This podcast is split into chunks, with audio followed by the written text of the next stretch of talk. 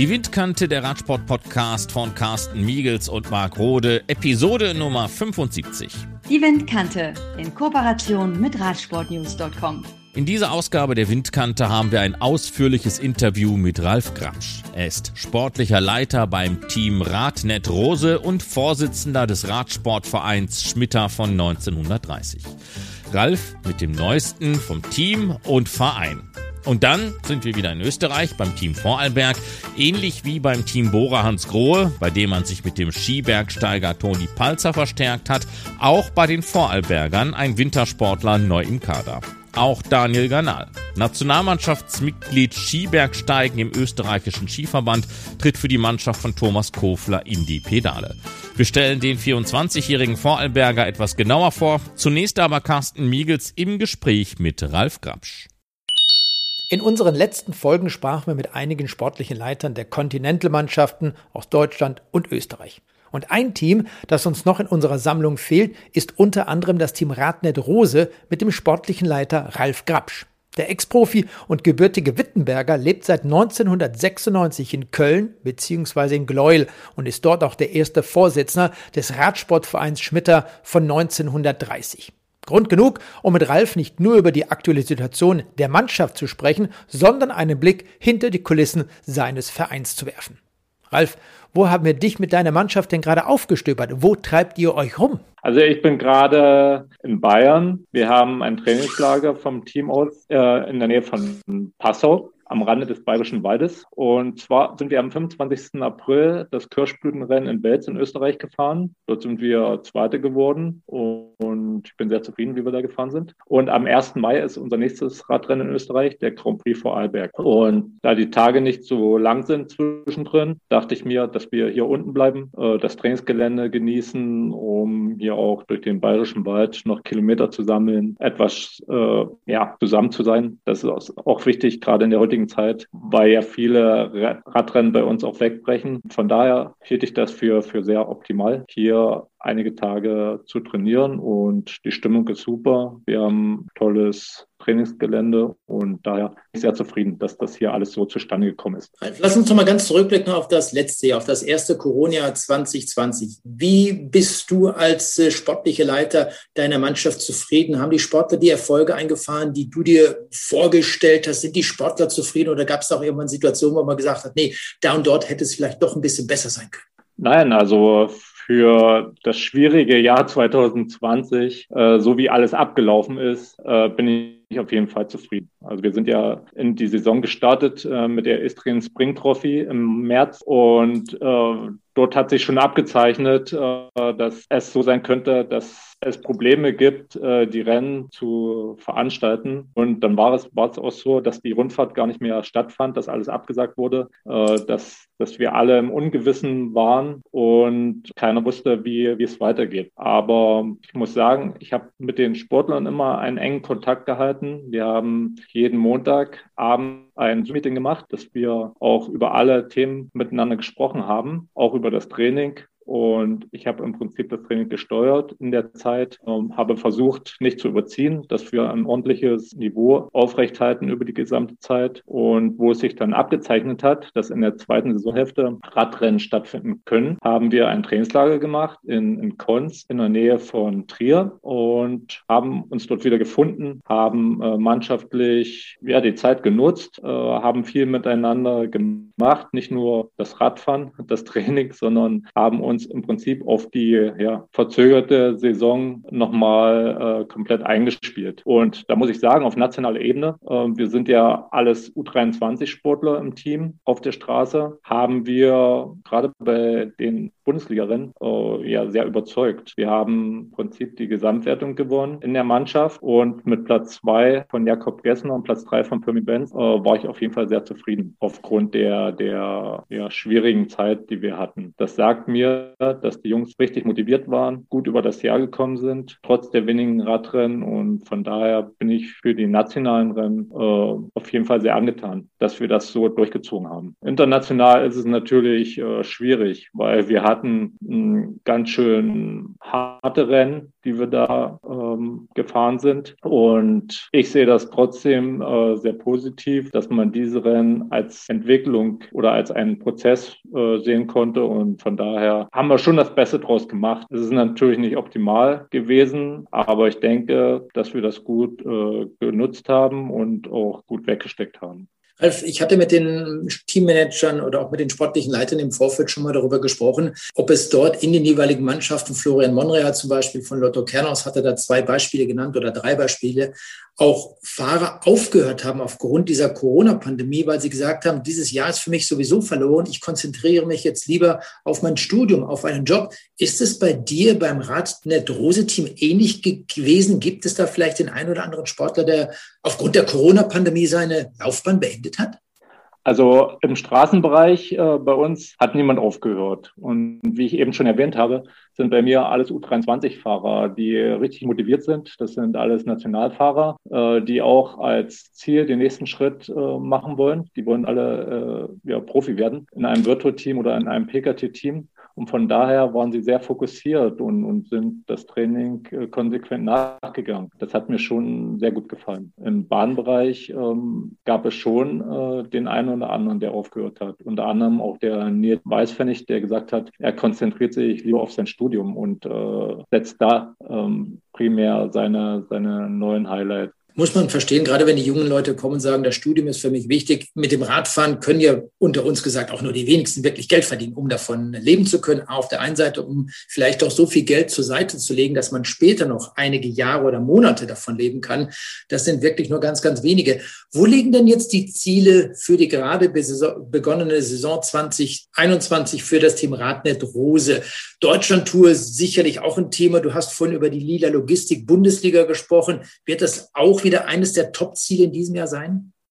Ja, also für uns als junges Team äh, haben wir definitiv äh, die nationale Radbundesliga als Saisonhighlight für die Rennen, die dann hoffentlich in der zweiten Saisonhälfte stattfinden. Und daraus war normalerweise immer, wenn man dort äh, gut gefahren ist, hat man sich dann mehr oder weniger, wenn du unter die ersten zwei in der Mannschaftswertung äh, gekommen bist von den, von den Teams, äh, hattest du quasi das Ticket in der Hand für die Deutschlandtour. Dieses Jahr ist natürlich alles anders und äh, die Deutschlandtour Tour oder die Veranstalter, der, also die ASO, hat sich da ein bisschen vorenthalten, ähm, wie sie mit den Teams umgeht, die sie einladen werden. Also das ist ähm, eine schwierige Situation und man kann im Prinzip nicht wirklich mit Leistung überzeugen im Vorfeld. Trotzdem, wie gesagt, das ist äh, ein großes Ziel von uns für unser junges Team, um einfach dort Zente zu setzen, um sich zu zeigen, um das Team zu präsentieren und das wäre schon enorm wichtig. Natürlich sind die deutschen Meisterschaften ein extrem wichtiges Ziel. Dadurch, dass hoffentlich äh, ja, die Meisterschaften stattfinden und man als Ziel auch das äh, Meistertrikot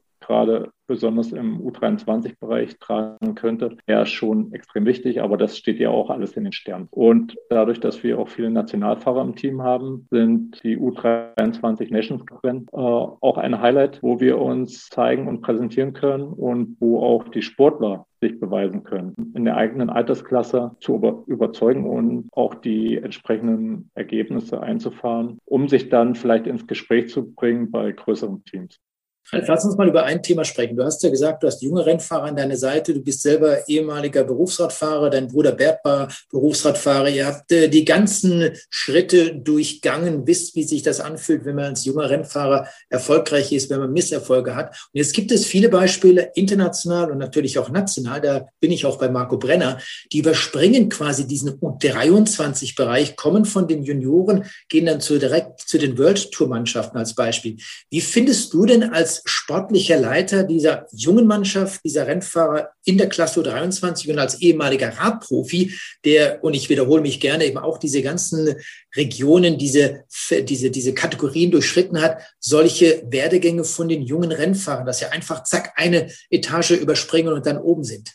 Also es wird immer Ausnahmen geben. Äh, die Beispiele Evenepoel äh, oder Brenner oder der, der Quinn Simmons aus den USA oder Carlos Rodriguez aus, aus Kolumbien, das sind alles Sportler, die, die im Juniorenbereich äh, stark gefahren sind und die im Prinzip den U23-Bereich übersprungen haben, um dann in die Virtu zu wechseln. Trotzdem bin ich der Meinung, dass junge Sportler einen kontinuierlichen Aufbau brauchen. Und das ist der Aufbau im U23-Bereich, wo man sich von Jahr zu Jahr immer weiter steigern und profilieren kann. Ich sehe es immer so, gerade bei U23-Sportlern. Die ersten zwei Jahre müssen sie national den Schritt machen, um da zu überzeugen, um richtig stark zu fahren. Und dann müssen sie im dritten und vierten U23-Jahr auf internationaler Ebene überzeugen und dann sich weiterentwickeln. Und natürlich ähm, ist es nicht einfach, weil äh, es ist natürlich verlockend, wenn, wenn große Teams nachfragen, bei, bei den jungen Sportlern, um sie direkt ins Team zu holen. Auch ist es, ist es gut, dass man nicht wie vor einigen Jahren dort Leute in den Teams hat, die die jungen Fahrer begleiten. Es gibt ja Coaches und Trainer in den äh, Virtu-Teams, die das Auge drauf werfen über die, die Jungs, um da, denen natürlich äh, auch nicht viel zuzumuten vom Rennprogramm, dass die auch nicht verheizt werden. Aber wie ich eben erwähnt habe, ich bin der Meinung, junge Sportler sollten sich trotzdem Schritt für Schritt weiter nach oben aufbauen, um dann wirklich auch im Profibereich nochmal eine Entwicklung vollziehen zu können. Und das ist das, was ich erstmal ein bisschen kritisch sehe, weil Klar, im ersten, zweiten, dritten Jahr werden die Jungs, die direkt in die Virtual gewechselt sind, auf jeden Fall schon stark fahren. Das äh, steht außer Frage. Aber es ist interessant, wie die Jungs dann in den weiteren Jahren fahren werden, ob die dann auch noch auf dem hohen Niveau unterwegs sind. Und das, das wird die Zeit zeigen. Äh, man kann gespannt äh, bleiben. Man sieht es ja auch im U23-Bereich. Es kann nicht schlecht sein, wenn ich Fahrer sehe, die bei mir gefahren sind, unter anderem wie Manuel Buchmann oder, oder Pascal Ackermann, Jonas Koch, die haben alle die Jahre, die U23 Jahre gebraucht, um sich hier zu entwickeln, um dann auch in der Virtual sich weiterentwickeln zu können. Und das sieht man ja. Und von daher ist man da zwiegespalten. Ich kann die eine Seite verstehen, dass man die Jungs direkt ins Team holt, aber sehe es natürlich kritisch, kritisch, weil ich denke, dass äh, gerade junge Fahrer auch eine gewisse Zeit brauchen und man muss die auch an die Hand nehmen. Die sind ja noch komplett im Lernprozess drin, wissen viele Sachen noch gar nicht und deswegen ist so eine Zwischenstation wie der U23-Bereich enorm wichtig für den weiteren Werdegang sicherlich ein ganz, ganz wichtiger Ansatzpunkt, den wir einfach mal in den nächsten Jahren im Auge behalten müssen, was so junge Rennfahrer betrifft. Nicht nur Remco Evenepoel, der ja sowieso nach seinem Sturz bei der Lombardei-Rundfahrt einen Rückschlag erlitten hat, aber das ist ein ganz anderes Thema, wie es eben dann auch mit einem Rennfahrer wie Marco Brenner weitergeht. Ralf, du bist ja selber nicht nur sportlicher Leiter dieser Mannschaft äh, Radnet Rose, du bist unter anderem auch Vorsitzender bei den Schmittern Köln 1930. Das ist ein Verein, der ist nicht zwingend in Köln zu Hause, sondern in Gleuel in der Nähe von Hürth. André Greipel, Nils Poli zum Beispiel Beispiel könnten auch einiges dazu sagen. Wie ist denn dein Verein eigentlich durch diese Krise im letzten Jahr gekommen? Habt ihr das alles so überstanden? Gab es Schwierigkeiten mit Sponsoren, die vielleicht auch gesagt haben, hey Leute, wir haben finanzielle Probleme, weil unser Geschäftsfeld weggebrochen ist. Wir können uns nicht weiter unterstützen? Also ist natürlich ähm, sehr schwierig. Gerade ein Verein lebt ja vom Vereinsleben. Und, und wir wollen ja normalerweise die Zeit nutzen, um zusammen zu sein, um zusammen zu trainieren, um, um die Zeit nach dem Training zu nutzen. Und gesellschaftlich äh, wollen wir Spaß haben. Und, und das ist eben seit 2020, seit letztem Jahr nicht gegeben. Äh, jeder möchte gerne, dass man gerade auch äh, in Kontakt äh, tritt und, und äh, wirklich miteinander äh, eine Ausfahrt macht in einer großen Gruppe, aber das ist nicht machbar. Und das ist ein schwieriger Punkt, gerade als geselliger Verein, äh, wie wir das sind. Und, und äh, es ist schwierig. Aber ich denke, dass wir schon ja viel gemacht haben. Ähm, wir haben gerade wo im Sommer 2020 äh, haben wir versucht, auch kleine Trainingsgruppen äh, ins Leben zu rufen, um mit denen zu trainieren. Und das war enorm wichtig. Dann haben wir auch eine Nachwuchsabteilung, äh, die von unserem Stefan Breuer betreut wird, äh, die sich regelmäßig getroffen haben auf der Radrennbahn oder draußen auf dem Trainingsgelände. Und das ist schon ja eine schwierige Zeit, die man gut überbrücken muss, um,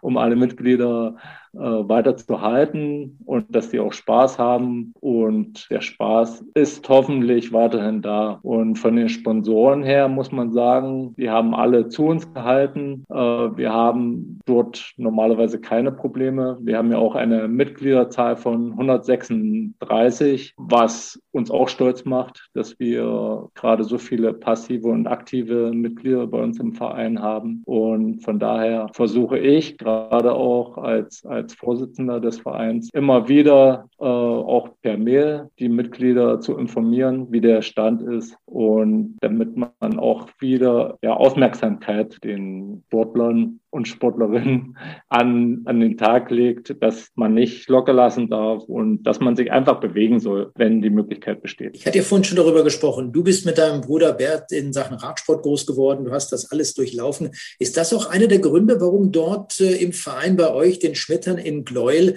dieses Nachwuchstraining, das beinhaltet zum Beispiel ja auch Bahntraining oder Geländetraining, so unterstützt wird, weil du sagst, ich habe das früher so erlebt und das möchte ich weitergeben?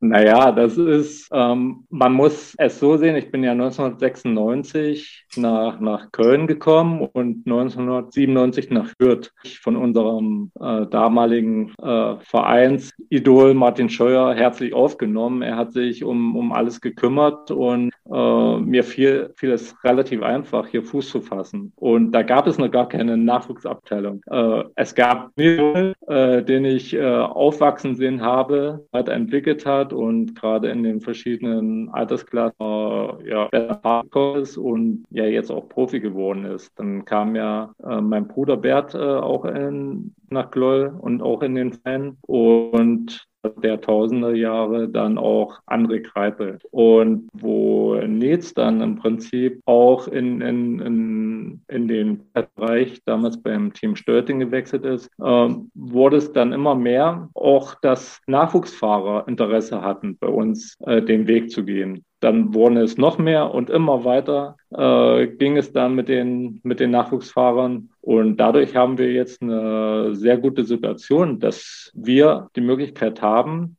aufgrund von Spenden auch von, von Nils und André und dass wir da ein gutes Grundkonzept gefunden haben, um die Jungs zu fördern, ein Training anzubieten auf Bahn und Straße und das ist schon mal eine gute Grundvoraussetzung, um, um den Kleinen zu ermöglichen, dass er auch weiter ihren Weg einschlagen kann.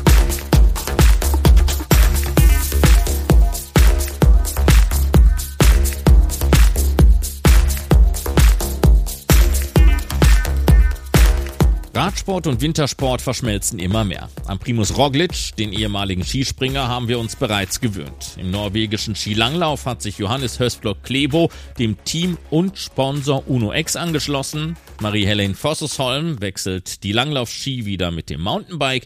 Eisschnelllauf und Radsport haben ohnehin schon immer einen gemeinsamen Schatten geworfen.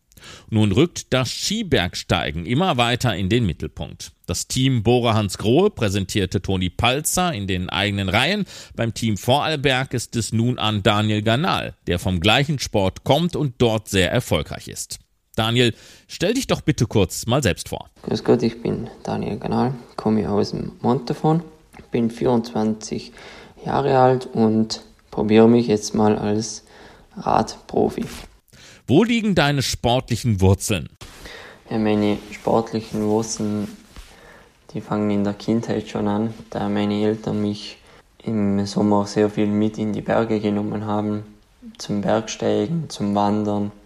Mein Papa nahm mich dann so im Volksschulalter mit auf die Turnski in die Berge. So begann ich auch im Winter die Berge zu erkunden und zu erleben. Als ich dann den Grundwehrdienst beim Bundesheer absolvieren durfte, fand ich sehr viel Gefallen am regelmäßigen Training. Und ja, dann drei Jahre später ähm, überredete mich ein Freund bei einem Rennen teilzunehmen. Das war ein Skitourenrennen. Eigentlich wollte ich nicht an den Start gehen, weil ich dachte immer, ich bin zu schlecht und wollte mich nicht blamieren, hatte zu viel Angst vor dem Versagen. Aber aus irgendeinem Grund startete ich trotzdem dann an diesem Rennen und wurde mit, ja, überhaupt keinem Rennmaterial, das war alles schweres Material, die schweren Tourenski, die man halt so für die alpinen Touren hernimmt, habe ich für das Rennen genommen und wurde dann auf Anhieb Zweiter. Ja, von diesem Moment an hat mich das Rennfieber gepackt. Es wurden von Jahr zu Jahr mehr Rennen, es wurden auch internationale Rennen. Bei einem Qualifikationsrennen für den ÖSV konnte ich mich dann für das österreichische Nationalteam qualifizieren. Und ja, seitdem sind jetzt drei Jahre vergangen. Ähm, ich konnte, ich bin jetzt drei Jahre Mitglied im österreichischen Nationalteam der Skibergsteiger. Und ja, das Schöne ist daran, man kann jedes Jahr verfolgen, wie sich die Leistung steigern, wie man der Weltspitze immer einen Schritt näher kommt und das sind meine sportlichen Wurzeln und jetzt probiere ich mich mal als Radprofi. Wie ist die Verbindung zum Team Vorarlberg entstanden? Die Verbindung zum Team Vorarlberg entstand letztes Jahr bei der Austragung des Österreich dreht am Rad, das das Team ausgetragen hat. Und bei der Austragung entstand die Challenge Hart und Härter.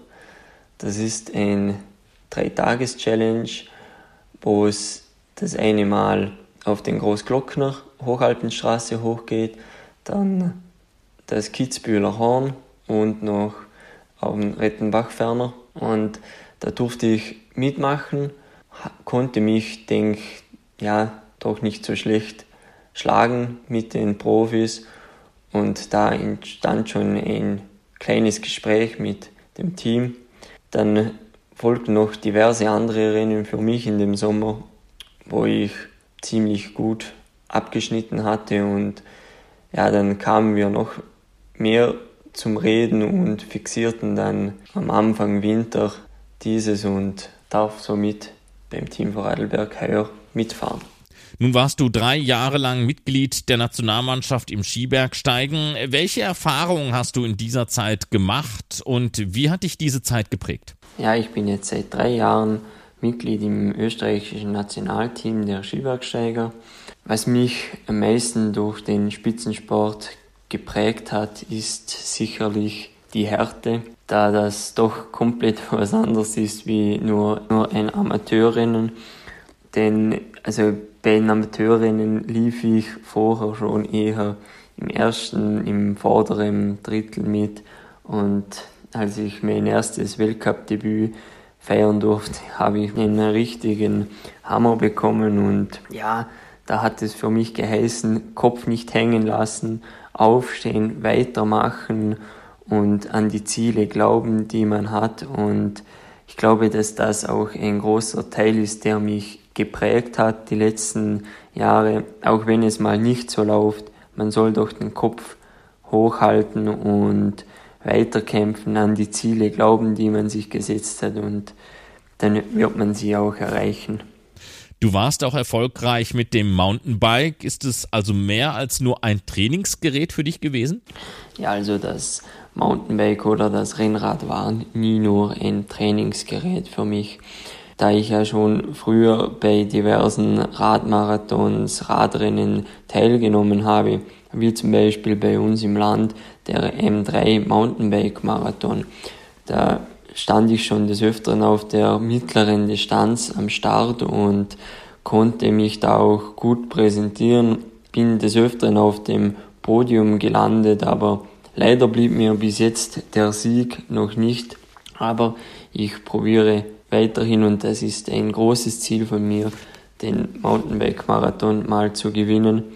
Und ja, das Fahrradfahren war schon immer eine Leidenschaft von mir. Ich habe es nie als Training angeschaut. Es war schon immer eine Leidenschaft und das ist es bis jetzt auch noch.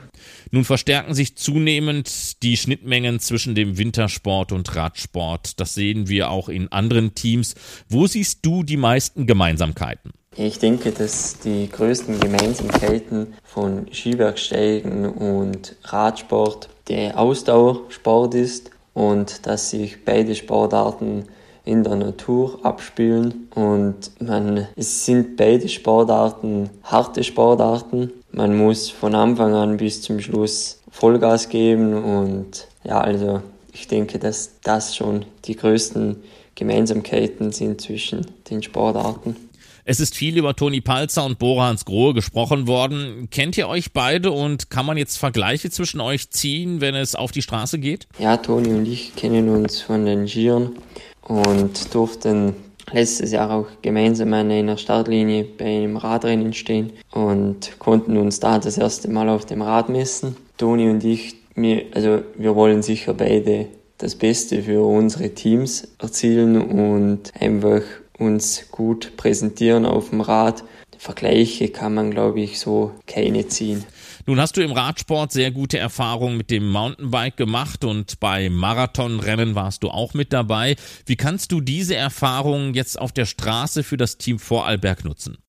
Ja, also die Radmarathons auf dem Mountainbike oder auf dem Rennrad, sie können mir natürlich für das Team helfen, da das Pultfahren für mich noch nicht neu ist und das Handling, was man für beim Mountainbiken braucht, für das Rad beim Abwärtsfahren, die kann man auch auf die Straße gut umsetzen und somit kann ich nicht nur aufwärts mein Bestes zeigen und probieren mitzuhalten. Ich kann natürlich sicher auch abwärts die Zeit gut machen und mich nicht abhängen lassen.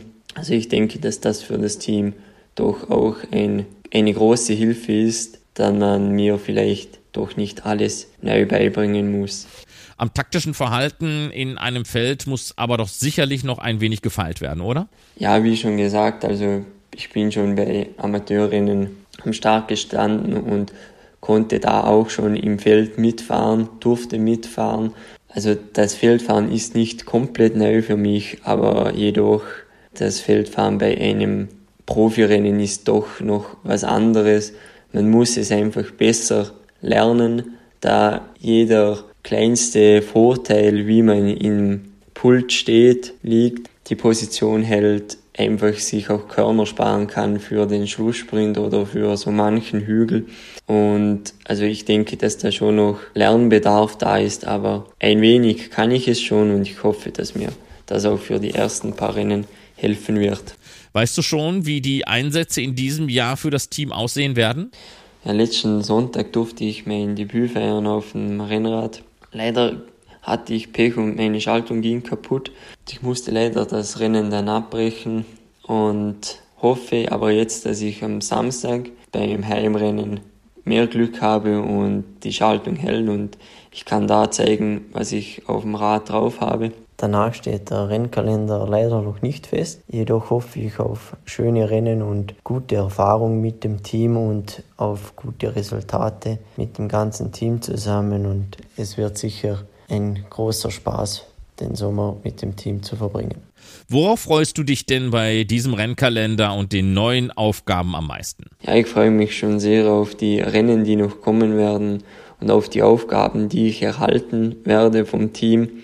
Ich hoffe, dass ich im Team gut helfen kann, gut zur Seite stehen kann und dass wir dadurch ein paar Resultate, ein paar Podestplätze erzielen dürfen. Daniel Ganal, demnächst unterwegs für das Team Vorarlberg. Schönen Dank für dieses Gespräch.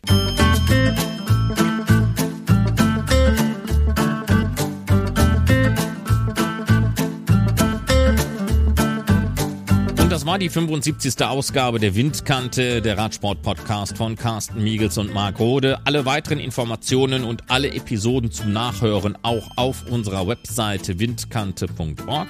Und falls ihr gerne Themen bei uns hörbar machen möchtet, dann könnt ihr uns auch sehr gerne schreiben. Also bis zum nächsten Mal, bleibt gesund und Glück auf. Die Windkante in Kooperation mit Radsportnews.com.